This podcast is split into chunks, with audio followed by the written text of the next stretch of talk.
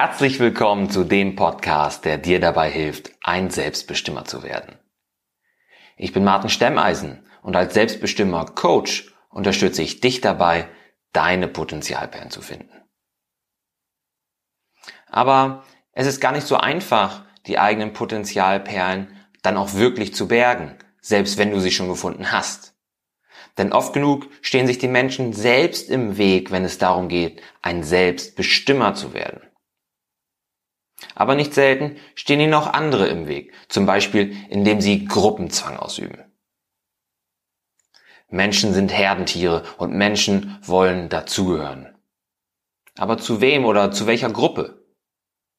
Das hängt oft davon ab, zu wem wir aufschauen und wer uns ähnlich ist. Es gibt allerdings auch Menschen, die nur deshalb zu einer gewissen Gruppe gehören wollen, weil sie sich davon einen Vorteil versprechen. Dabei geht es dann zum Beispiel um Einfluss, um Ansehen oder um Geld.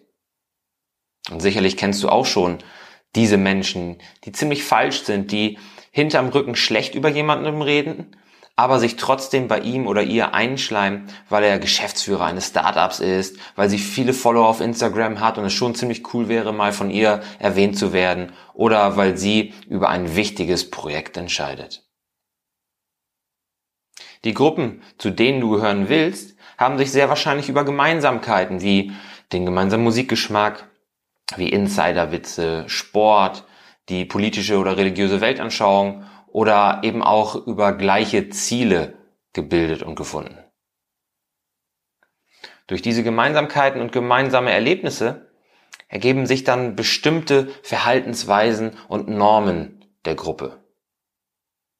Willst du dazugehören, wird von dir erwartet, dass du dich den ungeschriebenen Gesetzen der Gruppe entsprechend verhältst. Das kann zum Beispiel im Fußballfanclub sein, wo man von dir erwartet, dass du regelmäßig mit zu Heim und viel wichtiger noch zu Auswärtsspielen kommst, eine Stadionwurst isst und mit den anderen mindestens fünf halbe trinkst.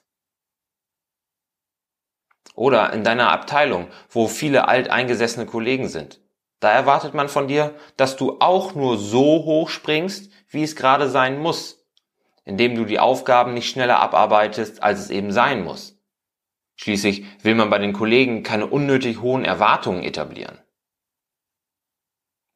Und wenn du in einer Partnerschaft bist, in der Fastfood und Sofa die gängige Abendgestaltung sind, erwartet deine bessere Hälfte sicher von dir, dass du damit nicht einfach nur zufrieden bist, sondern dass du dir nichts Besseres vorstellen kannst, als gemeinsam die neue spannende Serie weiterzugucken.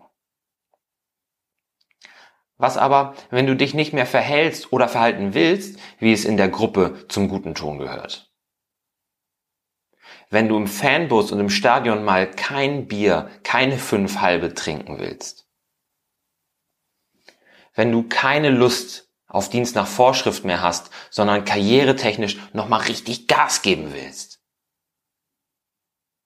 Wenn du dir zur Abwechslung mal leichtere Gerichte zum Abendessen wünschst und wenn du Sofa gegen Sumba tauschen möchtest,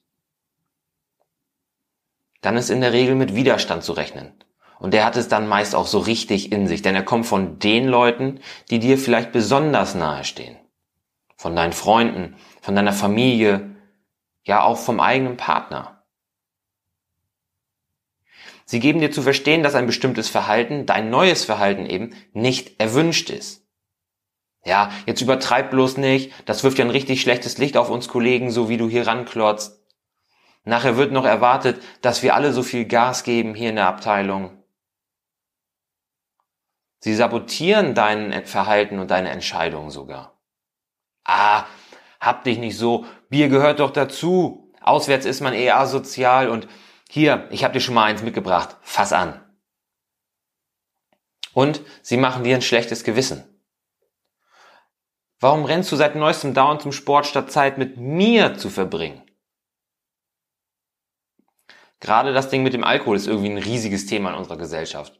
Manchmal glaube ich, es wäre leichter und vom Umfeld schneller akzeptiert, auf Schuhe zu verzichten und ab sofort selbst im tiefsten Winter nur noch barfuß zu laufen, als auf Alkohol zu verzichten oder zumindest den Genuss zu reduzieren. Leider habe auch ich in der Vergangenheit, jetzt wo es ums Thema Alkohol geht, ähm, mich nicht gerade mit Ruhm bekleckert, sondern sogar schuldig gemacht. schuldig gemacht, Leute zu drängen und ihnen ein schlechtes Gewissen zu machen. Es gab nämlich Zeiten, in denen ich gesagt habe, dass ein Wochenende ein Reinfall wäre, wenn ich nicht zweimal wenigstens feiern gehen würde. Und mit Feiern meint so ein Dorfkind wie ich in der Regel kein stundeslanges Tanzen im angesagtesten Club der Stadt oder angeregte Gespräche mit Weißwein und gedämpfter Musik, sondern Schützenfest, Rocknacht in der Großraumdisco mit Koma, Sau, freundlichen Getränkepreisen und eigentlich auch jeden anderen Anlass, der sich zum Eskalieren anbietet. Ja, wenn, wenn wir gerade davon reden, dass eigentlich jeder Anlass ähm, genug Gelegenheit ist, dann passt auch dazu, wir haben mal die neu gemauerte Treppe im Garten eines Freundes eingeweiht. Wir brauchten wirklich keinen Grund, immer nur eine Gelegenheit. Und so haben meine Freunde und ich uns zu einem großen Teil auch einfach damit profiliert und gebrüstet, dass wir einen ganzen Stiefel voll vertragen können, während andere schon in Schocklage müssen. Und dann hat ein Kumpel von mir mit Kraftsport angefangen und wollte plötzlich weniger Alkohol trinken oder keinen Alkohol trinken auf Partys. Damit er sein hartes Training eben nicht selber sabotiert und torpediert. Und leider war ich da dann auch einer derjenigen, die das absolut so gar nicht verstehen konnten. Heute würde ich sagen, die es nicht verstehen wollten. Und ich habe ihn deshalb mehrfach zu überreden versucht und richtig gedrängt. Mensch, heute ist Schützenfest, da kannst du doch nicht nüchtern bleiben. Ach komm schon, die paar Bier. Und du trainierst doch so viel, da kannst du dir das doch erlauben. Heute schäme ich mich dafür.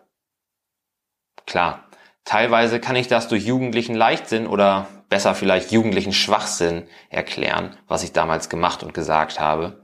Aber ich übernehme dafür die Verantwortung und erkenne mittlerweile ganz klar, wie kacke das von mir war. Und da will ich mich auch nicht einfach darauf berufen, dass ich äh, noch unter 20 war. Denn spätestens als ich selbst angefangen habe, mich mehr mit Sport und gesunder Ernährung zu beschäftigen und deshalb dann selbst weniger oder später auch gar keinen Alkohol mehr trinken wollte, ist mir bewusst geworden, wie beschissen es ist, diesem Gruppenzwang ausgesetzt zu sein. Das ging so weit, dass ich meine Freunde nach der gefühlt tausendsten Diskussion, Stichelei und Sabotage irgendwann vor die Wahl gestellt habe. Entweder ihr lasst mich mein Ding machen und wir haben Spaß zusammen, oder ihr drängt mich weiter zum Saufen und feiert ab sofort ohne mich. Das hat gesessen. Und seitdem ist es bei meinen engen Freunden zumindest auch fast nie wieder ein Thema gewesen, dass ich wenig beziehungsweise mittlerweile keinen Alkohol mehr trinke. Und das kann man jetzt auch auf viele andere Bereiche übertragen. Ja, das Alkohol ist jetzt nur ein Beispiel, weil es, wie gesagt, irgendwie so omnipräsent ist und in unserer Gesellschaft so schwierig ist, dem Alkohol zu entgehen. Es wird äh, der Sektempfang abgehalten hier auf einer Feier, dann nach dem Essen gibt's einen Verdauungsschnaps und hier und da und ach Mensch, komm doch, trink doch eben nur ein Schlückchen und was soll das denn und so. Alkohol ist wirklich präsent und wirklich in der Mitte unserer Gesellschaft so fest verankert, dass es immer wieder Gesprächsgrundlage und Diskussionsthema sein kann. Aber es lässt sich natürlich auch der Gruppenzwang auf viele andere Bereiche übertragen. Und wie entkommst du jetzt diesem Gruppenzwang? Dafür empfehle ich dir folgende Schritte. Zuerst musst du dein Ziel und den Weg dahin kennen. Was willst du erreichen? Was sind die nötigen Schritte dahin? Und was willst du nicht oder nicht mehr tun, weil es dich ausbremsen würde? Ja, das musst du ganz klar vor Augen haben. Ne? Dann musst du deinem engsten Kreis deinen Standpunkt klar machen, am besten noch bevor es zur Diskussion über dein neues Verhalten kommt. Nimm sie von Anfang an mit ins Boot da. Erklär ihnen, was du vorhast und dass es dir wichtig ist. Und je nachdem, mit wem du diskutierst, erklärst du vielleicht auch, warum dir das so wichtig ist. Das geht nicht immer jeden was an, man muss sich auch nicht für alles rechtfertigen, aber gerade die Menschen in deinem engsten Kreis, die brauchst du. Da, da, da willst du die Diskussion nicht groß aufkommen lassen und es gibt weniger Diskussionen, wenn sie wissen, warum dir das so wichtig ist. Und im Zweifelsfall stellst du sie vor die Wahl, so wie ich es getan habe.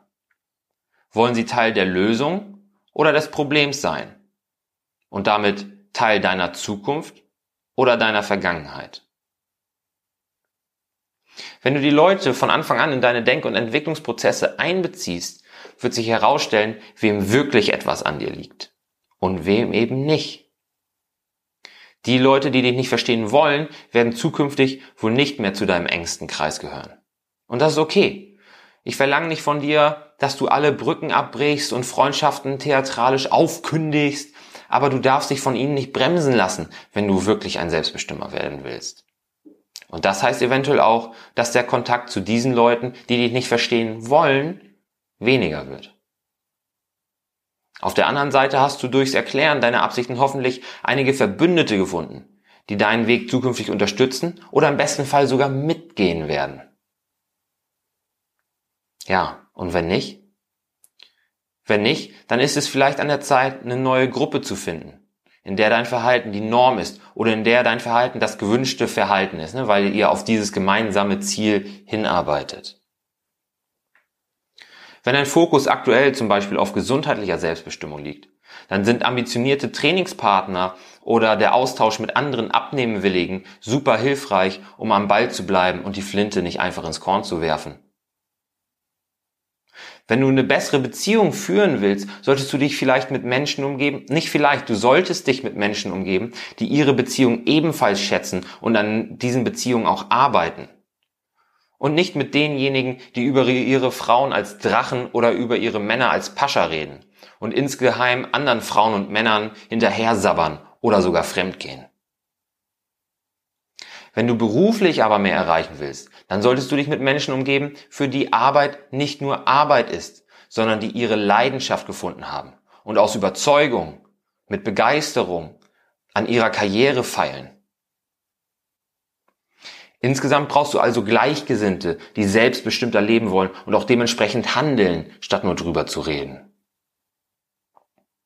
Aber genauso wichtig wie dem Gruppenzwang zu entkommen ist es, selbst keinen Zwang oder Gruppenzwang mehr auf andere auszuüben, nur weil deine Erwartung oder Hoffnung sich nicht mit ihren Wünschen, Zielen und demnach auch den Verhaltensweisen decken. Denn sonst bist du ganz schnell Teil des Problems und der Vergangenheit deiner Freunde. Wenn du nicht weiter im Trüben fischen, sondern unterstützende Leute kennenlernen willst, dann bist du in unserer Community genau richtig. Und du kannst der Auslöser sein, der das, der den Stein ins Rollen bringt. Ja, dass die wichtigsten Menschen in deinem Leben zu diesen Leuten werden, mit denen du dich eben gerne umgeben möchtest. Und zwar indem du unseren Podcast mit ihnen teilst. Schick diese Folge einfach jetzt gleich an die beiden wichtigsten Personen in deinem Leben weiter, damit sie gemeinsam mit dir wachsen können, statt dir nur dabei von der Seitenlinie aus zuzusehen. Also, entkomm dem Gruppenzwang und sei dein Selbst best immer.